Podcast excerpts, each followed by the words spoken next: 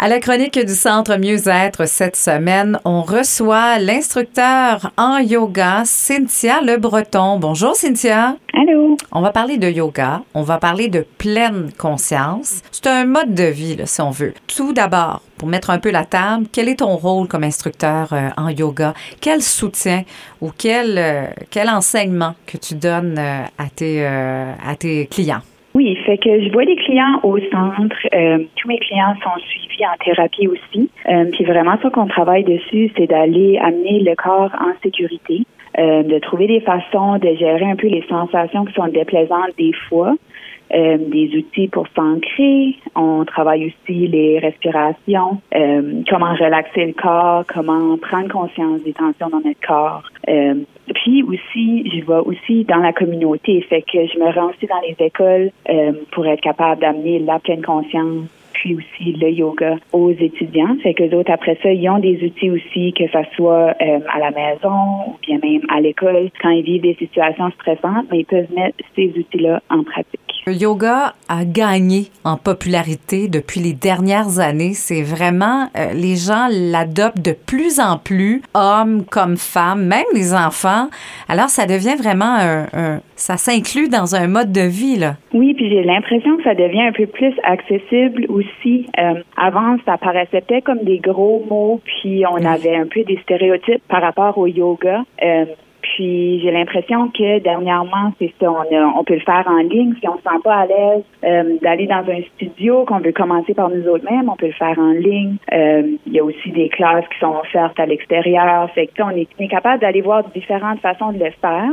Puis aussi de faire de la pleine conscience, euh, pas, pas seulement dans le studio, mais aussi dans notre quotidien. Fait que de cette façon-là, ça devient un peu plus accessible.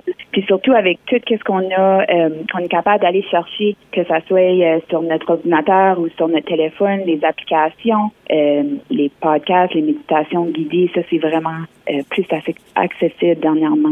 Pour les gens qui connaissent pas nécessairement le concept, ce que c'est le yoga en pleine conscience, expliquez-nous le tout, Cynthia. Oui, fait que souvent on va penser yoga, on va penser aux postures mais dans le yoga, il y a différentes branches. Qu'il y a la façon qu'on est avec soi-même, la façon qu'on est avec les autres. Il y a la concentration, les respirations, euh, la méditation.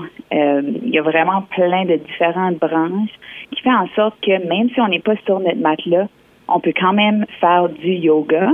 Euh, il y en a qui disent qu'ils vivent leur yoga. ça, c'est une différente façon qu'on peut le mettre en pratique.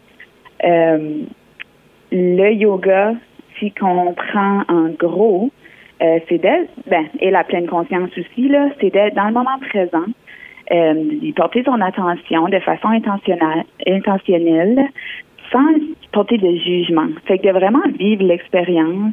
Euh, c'est sûr qu'on vit beaucoup de choses dans notre quotidien avec un filtre. Fait que dépendamment comment on se sent, euh, on va peut-être avoir tendance à porter des jugements. Euh, puis vraiment, avec la pleine conscience, c'est d'aller un peu observer la façon qu'on se sent, aller observer euh, quelles que les pensées qui viennent, puis d'être capable de vraiment vivre l'expérience, puis de le voir euh, d'une façon un peu différente. C'est souvent on est, on pense qu'on est vraiment, mettons, que je suis vraiment assis à mon bureau, mais ça se peut que je suis en train de penser à des scénarios qui s'est passé euh, dans les dernières semaines, que je suis en train de penser à l'épicerie, aux enfants.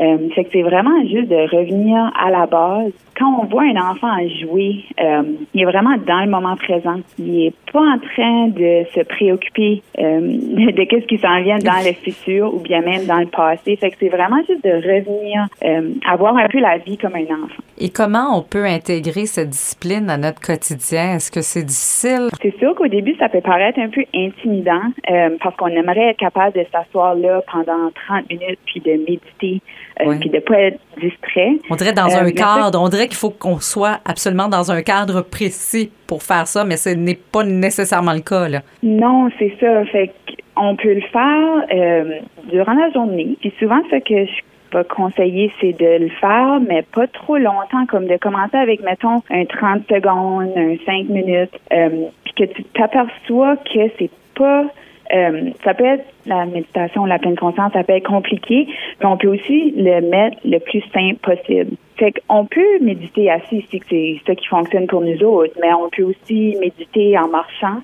Euh, on peut méditer couché, on peut faire de la pleine conscience euh, quand on va prendre une marche quand on joue avec nos enfants, quand on est assis à notre bureau, quand on se brosse les dents, quand on mange. Fait que vraiment, toutes les petites activités qu'on fait dans la journée, on peut juste prendre le moment de regarder autour, de porter attention à nos sens.